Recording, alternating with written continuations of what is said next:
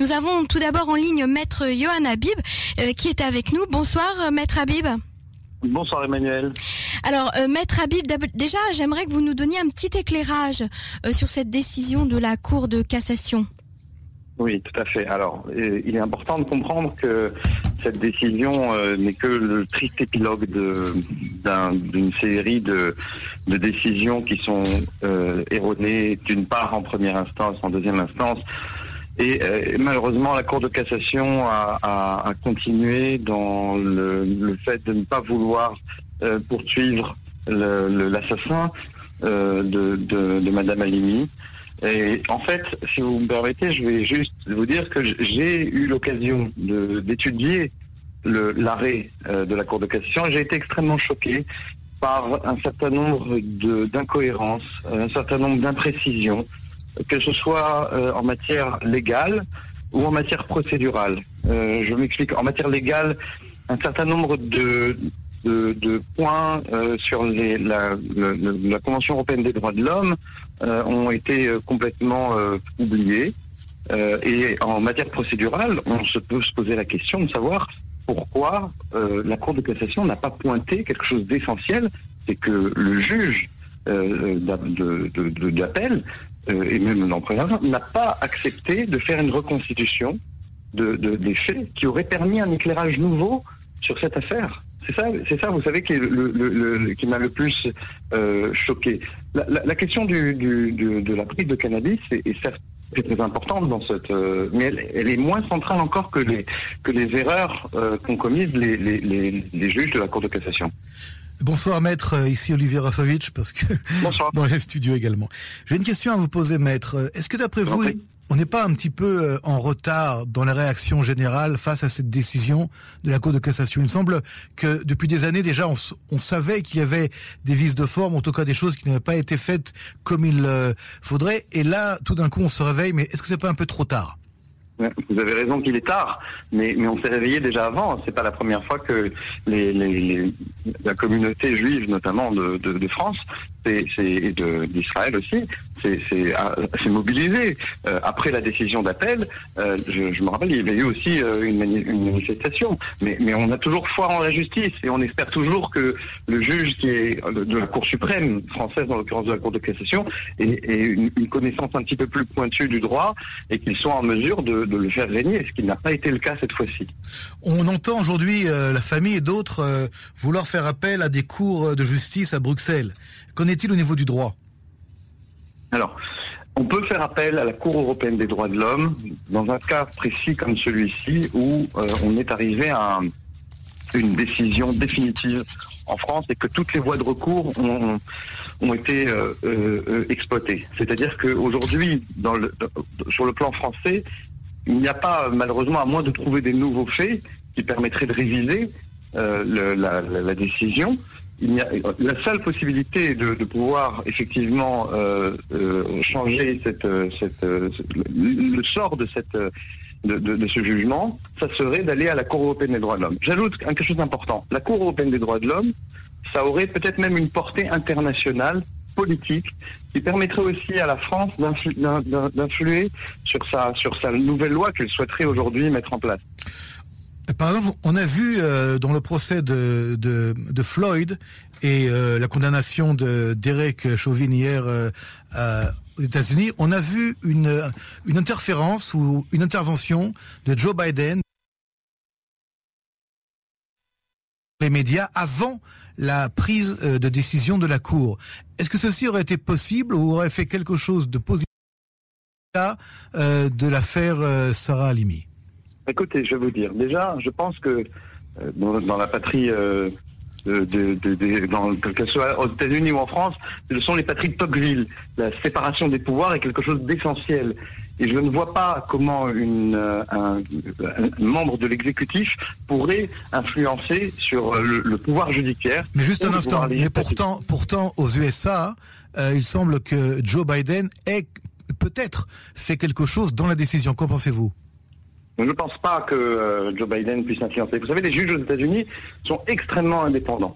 et euh, ils sont, à mon avis, même beaucoup plus indépendants que, que, dans, nos, que dans nos pays. Alors, Maître Habib, excusez-moi de vous interrompre. Nous avons en ligne euh, actuellement euh, Monsieur William Attal, qui est que j'ai eu beaucoup de mal à, avoir et avec beaucoup de chance, on a réussi à le joindre. Il est avec nous en ligne, donc restez avec nous, Maître Habib, parce qu'on va pouvoir avoir une conversation tous ensemble. Monsieur Attal, bonsoir. Bonsoir. Alors je rappelle que vous êtes le frère du docteur Sarah Alimi, euh, Zichona Livracha. Euh, je vous remercie, Monsieur Attal, d'avoir accepté euh, d'être avec nous ce soir sur les ondes de la radio publique israélienne. Monsieur Attal, la première question, c'est même pas une question que que j'ai envie de vous poser. Vous avez dit à maintes reprises dans différents médias que la justice des hommes n'a pas été rendue. c'est une phrase très forte. ils ont donné une décision injuste juste et immoral plutôt qu'une que la vraie justice. Euh, dites-nous un petit peu quel est votre sentiment. Écoutez, euh, pour parler de cette affaire, il me faudrait deux heures, donc je ne les ai pas. On a du temps, on a du temps. Je, vais répondre à votre question. Euh, on est dans une situation incroyable où l'assassin de ma sœur, qui habitait d'ailleurs au deuxième étage et elle au troisième, eh bien, cet assassin est un, délinquant euh, euh depuis dix ans une vraie délinquance euh, avec 22 condamnations par la justice, une cinquantaine de gardes à vue, des mains courantes et une quantité énorme. Donc ce monsieur vivait dans la, dans la, vivait dans la plus grande des délinquances. on le soupçonne d'être à l'origine d'un trafic de drogue important sur Belleville. Euh, il a d'ailleurs environ 200 contacts euh, qui se font tous appeler d'ailleurs sur sur Facebook d'Uso, du nom d'un quartier. Et, et, voilà. Donc ce monsieur euh, a été condamné, condamné pour des choses euh, concernant la drogue, c'est-à-dire qu'il a été condamné pour consommation de cannabis, condamné pour conduite sous stupéfant, euh, et il est un trafiquant de cannabis. Donc c'est un professionnel de la drogue. C'est aussi un professionnel de la délinquance. Donc ce monsieur a eu de multiples rappels à la loi. Il a eu, il a été, il a été condamné par, euh, il a été mis en prison plus de deux ans, ce qui est quand même euh, très important. Et, et, et, et euh, d'ailleurs, il était sorti en septembre 2016. 2016, il venait de sortir de prison au grand désappointement de ma sœur qui guettait ses entrées, ses sorties de prison, puisqu'elle se savait en danger quand il était là. Ensuite, ensuite, et, c'est là où ça devient, euh, où on marche sur la tête. Excusez-moi, en France, on marche sur la tête. Mhm. Voilà un individu, voilà un individu, voilà un individu qui enfreint la loi qui enfreint la loi. D'ailleurs, il a aussi été condamné pour des choses très graves. Il a été retrouvé sur un crime de sang avec euh, euh, avec les mains pleines de sang. Il a brûlé au visage euh, une personne qu'il voulait voler. Il, a passé sa vie à être cruel, à être violent avec la police. donc, et, et, et, et, voilà. Ça, c'est la première chose. Alors, c'est quoi euh, l'injustice dans cette affaire? C'est que il, dit, il, enfreint la loi pendant des années et des années, et puis finalement, et finalement un jour, il dit bah oui, euh, euh, la, le cannabis que j'ai consommé m'a mis dans un état second, appelé appelé bouffée délirante aiguë. Et puis je me suis. Alors bon, après le procès, on va en parler, comment il est arrivé chez ma sœur. Mais il dit, bah oui, euh, en fait, il, se sert de sa propre turpitude pour se déresponsabiliser d'un acte d'une extrême, extrême gravité. Donc en fait, c'est sa faute grave euh, multipliée pendant dix ans qui le sauve et qui le rend irresponsable et, et pas condamnable par la justice ça c'est ça c'est ça, ça c'est insupportable. Ça c'est insupportable. Mais mais mais des injustices dans cette affaire, mhm. mais, mais, vous en avez une, une, une, une, multitude. Moi, moi, je vais revenir, et puisque vous me laissez parler, je, euh, euh, euh je n'ai jamais pu le faire de manière longue sur une radio française. Je vais le faire sur une radio francophone en Israël. C'est une radio israélienne, Monsieur Attal, mais nous diffusons en français tous les soirs. À l'époque, ça s'appelait Col Israël. Aujourd'hui, ça s'appelle Cannes. Bon, ok, très bien. Bah, écoutez, alors la première chose, euh, euh, la première chose, c'est quoi? C'est l'événement terrifique qui s'est passé dans la nuit du 3 au 4 avril 2017. Je dis bien terrifique pour ma sœur. Mhm. Bon, ma sœur, ma sœur vivait seule depuis le départ, depuis le mariage de ses enfants et de sa dernière fille. Et puis, et puis, et puis, bon, et puis, elle voit arriver. Et je vais vous parler aussi du parcours parce que euh, on a, on a une certitude, quasi-certitude de la préméditation, qui aurait dû être reconnue par la juge d'instruction, qui a été refusée de toutes ses forces, comme d'ailleurs la, la, la, reconstitution.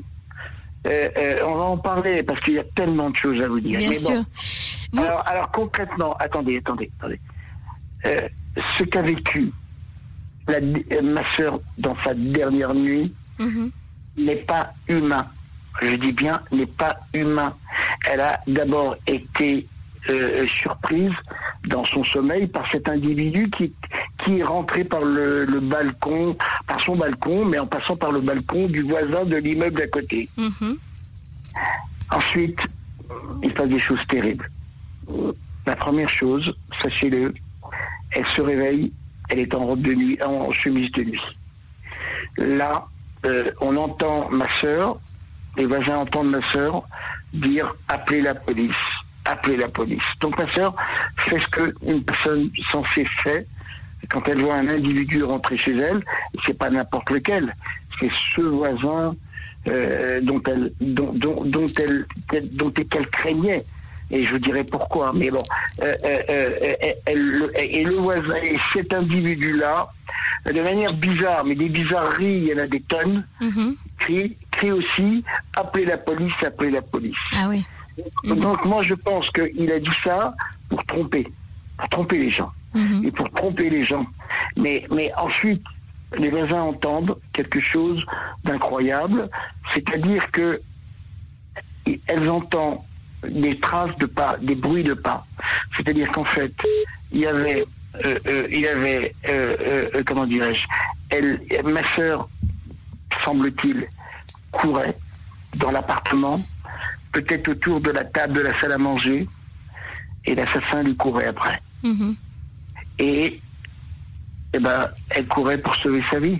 Bien sûr. Et, il l'a rattrapée.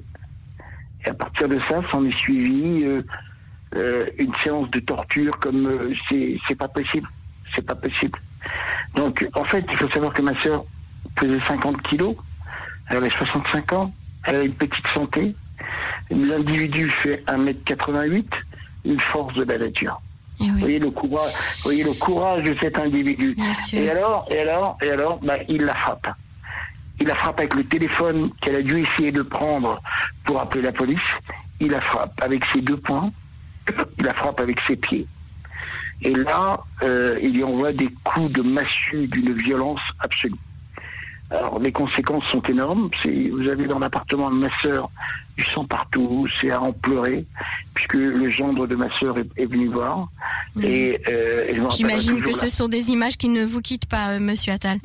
Non, mais je sais tout ce qui s'est passé. Eh ensuite, ensuite, donc, il la, il la massacre à coups de poing, il lui casse tous les os du visage, je suis obligé de le dire, parce qu'il faut, que vous compreniez. Si vous voulez comprendre, je, suis obligé de tout vous dire. Et ensuite, euh, euh, on, a retrouvé 22 fractures sur son corps. On a, euh, la, juge d'instruction qui nous a, et qui est bien sûr pas du tout, du tout, du tout, été favorable, on lui en veut beaucoup. Je, me garderai bien de dire des propos qui m'inculperaient d'outrage à magistrat, mais, mais, mais si vous saviez ce qu'elle nous a fait, c'est inimaginable, inimaginable. Mais, donc, elle a dit que dans sa carrière, elle n'a jamais vu un rapport d'autopsie aussi terrible. C'est la seule chose de, gentil qu'elle nous a dit en trois ans. Le mhm. reste, c'est c'est pas gentil du tout, croyez-moi. Ensuite, l'assassin euh, décide, donc tire ma soeur, qui est par terre, pleine de sang. Lui, il est pieds nus, pleine de sang, et il l'emmène au balcon. Et là, au balcon, s'ensuit une nouvelle séance de torture. Mhm. Les voisins, les voisins regardent. Euh, la police est sur place. Alors la police euh, est sur place, mais ne n'intervient pas. Hein écoutez, écoutez. Il faut que je vous explique quand même. Hein. Euh, mais laissez-moi terminer par rapport. Donc il continue à la frapper, à la, à la massacrer de coups. Elle n'a plus de force, même plus pour appeler euh, les voisins disent qu'ils entendaient un bébé gémir. D'abord, ils ont cru que c'était un chien. Après, ils ont, après, ils ont, mhm. c'était un bébé. Et, et, et, et puis, je ne l'aurais pas dit dans une radio française, mais je vous le dis à vous. Et, et ça dure encore. Et ils la traitent des plus gros, gros mots qu'on puisse dire à une femme. Vous voyez, et, parce que la, justice a dit, ben oui, c'est j'ai tué le démon. Non, je peux vous dire que le témoignage que j'ai lu sur LCI ce matin, il a traité de, des gros mots d'une femme. S-A-L-O-P-E, P-U-T-E, des gros mots qu'on dit à une femme. Donc, vous voyez, déjà, euh, il y a une bizarrerie, c'est que euh, la police nous dit qu'il l'a traité de chétane, et, là, là j'ai lu cinq, six fois il l'a traité. Donc, en fait, c'était bien une femme, c'était bien une femme qui, qui, qui massacrait. Euh, ensuite, ensuite, eh bien, il, donc, il décide, il décide de, de la jeter vivante, malheureusement. La fenêtre. Mhm. Non, non, pas par la fenêtre, par le balcon. Par le balcon. Tiré au balcon. Alors encore, regardez une coin. Vous savez, j'ai noté, mais euh, ce balcon, il faisait 5-6 mètres, 6 mètres de, longueur.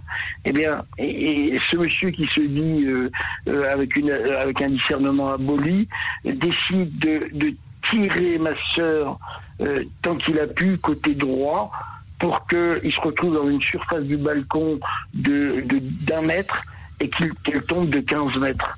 C'est-à-dire que s'il l'avait tiré de l'autre, il avait jeté normalement de l'autre côté, elle tombait de 3 mètres et, et, et elle mourrait peut-être pas malgré, malgré tout, tout ce qu'elle avait reçu. Oui, donc tout était bien calculé en fait. Hein.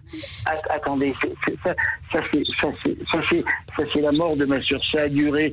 Donc il faut savoir également. Ça a duré combien de temps, Monsieur Attal? Il faut compter que ça a duré, euh, le, le, le, massacre en lui-même a duré 30 minutes. 30 minutes. Euh, et pendant ces 30 minutes, ni les voisins, ni la police qui était présente, qui, était, qui était là, ne, ne, sont intervenus. Euh, excusez-moi, je suis juste obligée de, de, de, vous demander un tout petit peu de, de, de pas de, de réduire les descriptions, mais je voudrais faire intervenir Maître Habib qui est avec nous en ligne encore, parce que parce qu'il a aussi envie de d'apporter son, son témoignage et, et son explication. Donc juste répondez-moi, la police et les voisins ne sont pas intervenus pendant ces 30 minutes de, d'enfer, de torture Laissez-moi vous expliquer. On est dans une situation incroyable où les voisins qui assistent à un assassinat qui est une boucherie, qui est une mhm. boucherie, mhm. euh, un, des, voisins dit on entendait le bruit, euh, le bruit que fait un, des coups sur un morceau de viande. Mhm. voilà. C'est tout. ils ont juste commenté en fait, mais ils ne sont pas intervenus attendez, attendez, attendez. Euh, la plupart des voisins sont des voisins euh, musulmans. Ils sont euh, hébétés. Ils voient une, un individu avec d'une violence inouïe mhm. frapper, frapper une femme. ils sont là, ils regardent. C'est ça. Les, les, les, policiers, alors, attendez, les policiers. J'aurais peut-être pas dû commencer par par, par l'assassinat en lui-même, mais mais les policiers alors, ça, je vais vous expliquer, mais il faut que ça, prend 10 minutes. Non, ça, je pourrais pas vous laisser 10 minutes, je suis désolée. Ce sera peut-être euh, l'occasion de vous réinviter, mais là, je voudrais qu'on... Oui, je suis désolée parce qu'on a très peu d'heures, euh, très peu de temps euh, en français sur les, sur les ondes israéliennes. je voudrais juste qu'on arrive à, l'intervention, la non-intervention de la police, en fait. Alors, les policiers ne savaient pas. alors, vous avez neuf policiers de la BAC armé euh, jusqu'aux dents, gilet pare-balles. Mhm.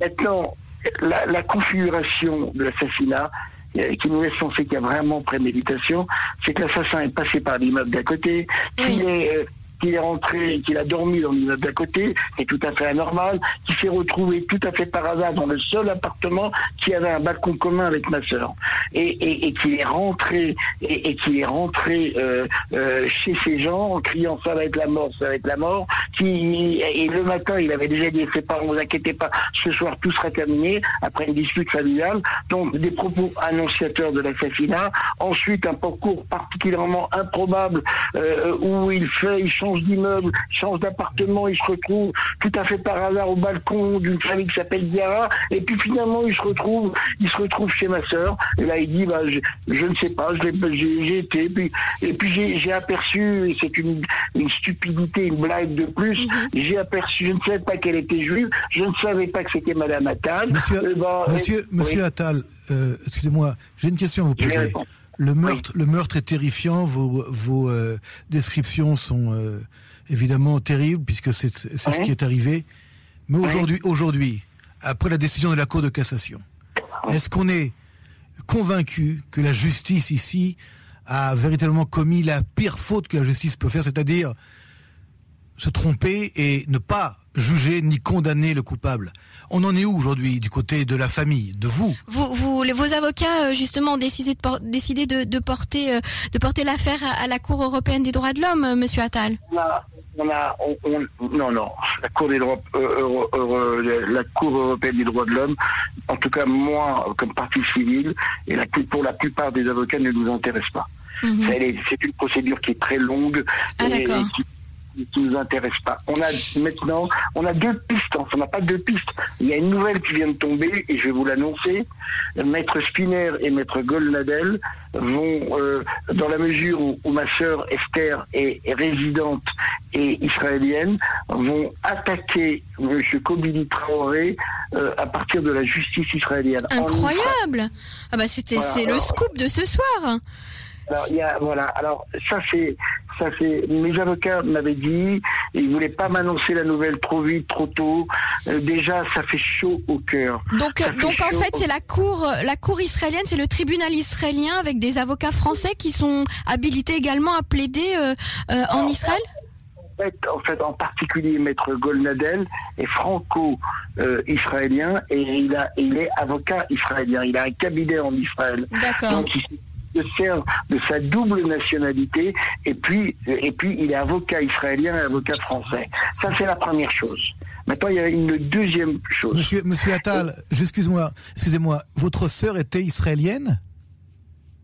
Non, je parle de ma sœur Esther qui habite à en Israël. D'accord. C'est ça. D'accord. Votre autre sœur, c'est ça. Votre autre sœur, d'accord. Donc, donc en...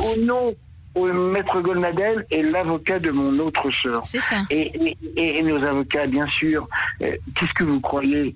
Ils sont étranglés, ils n'en peuvent plus mhm. parce qu'ils savent qu'on est dans un, un, déni de justice, mais absolu. On s'est fait voler, on a volé la justice à Sarah Alini. on s'est fait. voler. Je n'ai pas le temps de vous l'expliquer, c'est pas grave. Alors, on, va, on va essayer de terminer euh, cet entretien sur une note très, très forte très émotionnel. Sachez, Monsieur Attal, que le monde entier aujourd'hui se mobilise euh, euh, sur l'affaire de votre sœur du docteur Alimi.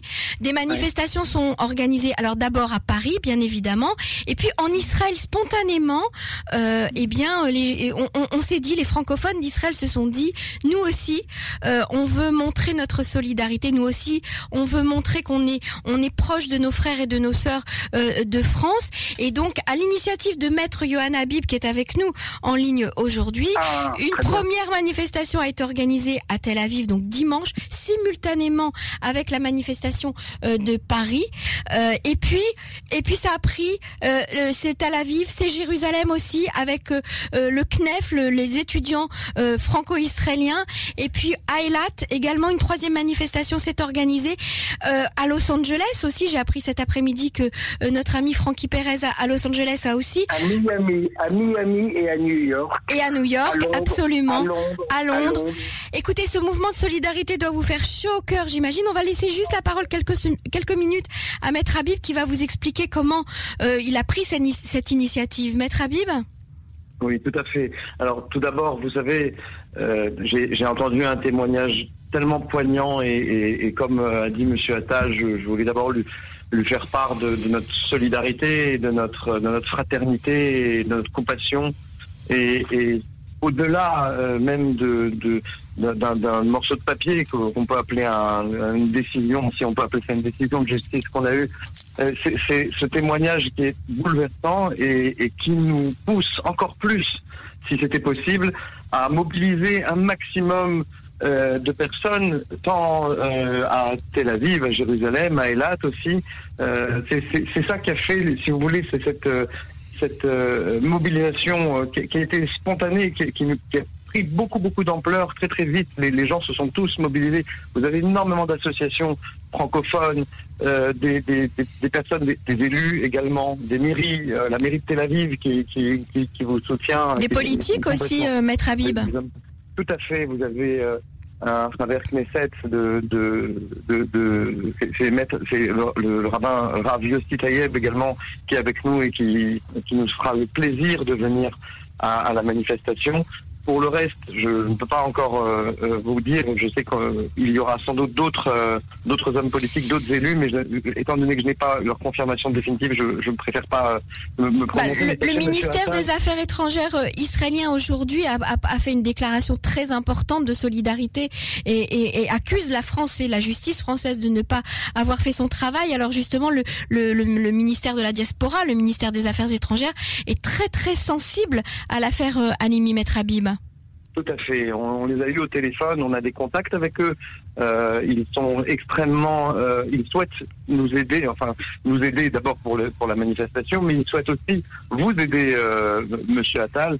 Et, euh, je peux vous dire qu'ils nous ont, moi, ils m'ont mis en contact comme avocat avec un collectif d'avocats juifs du, monde entier qui sont extrêmement pointus dans, toutes ces questions et qui souhaitent vraiment vous vous, accompagner et, et si possible, un jour, que cette, euh, cette, euh, ce cauchemar que vous vivez soit à peine un petit peu soulagé, un petit peu apaisé, ça serait euh, vraiment quelque chose qui nous qui nous ferait un peu chaud au cœur si c'est possible. Monsieur Attal, tout ce que vous avez dit, je crois que c'est très très important. Monsieur Attal, vous souhaitez répondre à cet élan de solidarité, d'amour, de soutien, de, fraternité. de, fraternité. de compassion que que, que vous ah. ressentez en Israël et dans le monde? Alors, d'abord, j'avais annoncé à toute la famille à mes neveux et nièces, les enfants de Sarah Alini. Je leur avais dit mercredi dernier, mercredi, si la décision est défavorable, c'est terminé, j'éteins mon téléphone, le combat sera fini. Et, aujourd'hui, Jonathan Alini me dit, mais tonton, tu m'avais dit mercredi que tout était terminé et je n'ai jamais eu autant de demandes d'entretien, d'interviews, de, et moi aussi. Ça veut dire que mercredi, c'était le coup de massue. On n'en pouvait plus. Et jeudi, il s'est passé quelque chose d'incroyable, un élan incroyable de, la communauté juive et, quelque chose, un miracle. Tout simplement, c'est le miracle, c'est le miracle de, Sarah Alini. Parce que ma sœur, vous savez, j'ai pas le temps, c'était une sadéquette. Ma sœur, elle avait élevé les, les valeurs de la Torah à un point que vous n'imaginez pas. Ma sœur, c'était la, la droiture, c'était le respect des autres, c'était l'honnêteté. Ma sœur, euh, c'était c'était l'amour des enfants. C'était une femme extrêmement brillante, elle était mhm. médecin. Et, et, et, et, donc et donc euh, et donc je pense qu'au ciel, au ciel, euh, euh, au ciel, eh bien, euh, elle doit intercéder auprès d'Hachem parce que parce que justement voilà ce sont des événements extraordinaires. Nous sommes tous là en tout cas avec vous monsieur Attal. La les manifestations seront auront lieu simultanément, il y aura un Facebook live qui sera organisé où même ceux qui ne peuvent pas s'y rendre pourront assister à ces manifestations en direct. Il y aura des prises de parole dans tous les pays en hommage, en, à la mémoire, euh, pour vous soutenir, Monsieur Attal, et, et, pour à la mémoire de, de, du docteur Sarah Alimi. Je vous remercie beaucoup, vraiment du fond du cœur, à tous les deux d'avoir accepté de participer. Oui, allez-y, Monsieur Attal. un mot, un mot. Euh, euh, il est important que qu'on puisse tous se réunir. Donc la famille de Sarah Alimi a créé un groupe de soutien qui s'appelle Agissons pour Sarah Alimi. Tout à fait. De ce groupe de soutien, tous les gens qui y rentrent auront toutes les informations. Absolument. Ils seront en contact avec nous. Donc, adhérez à ce groupe de soutien.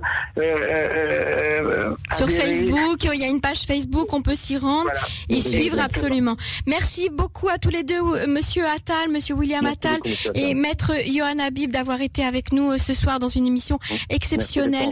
Merci, d'avoir d'avoir accepté d'être avec nous. Maître Habib, Maître Habib, merci je, merci pour ce que vous faites. Euh, et voilà. Euh, et voilà. Et, je passe mon temps. Et je passe mon temps actuellement à remercier tous mes frères juifs, tous les soutiens qu'on a, si vous saviez, c'est incroyable. C'est, je dis, c'est un. Soyez forts. Le combat continue. Merci beaucoup, Monsieur Attal. À bientôt. À bientôt. À bientôt. Au revoir.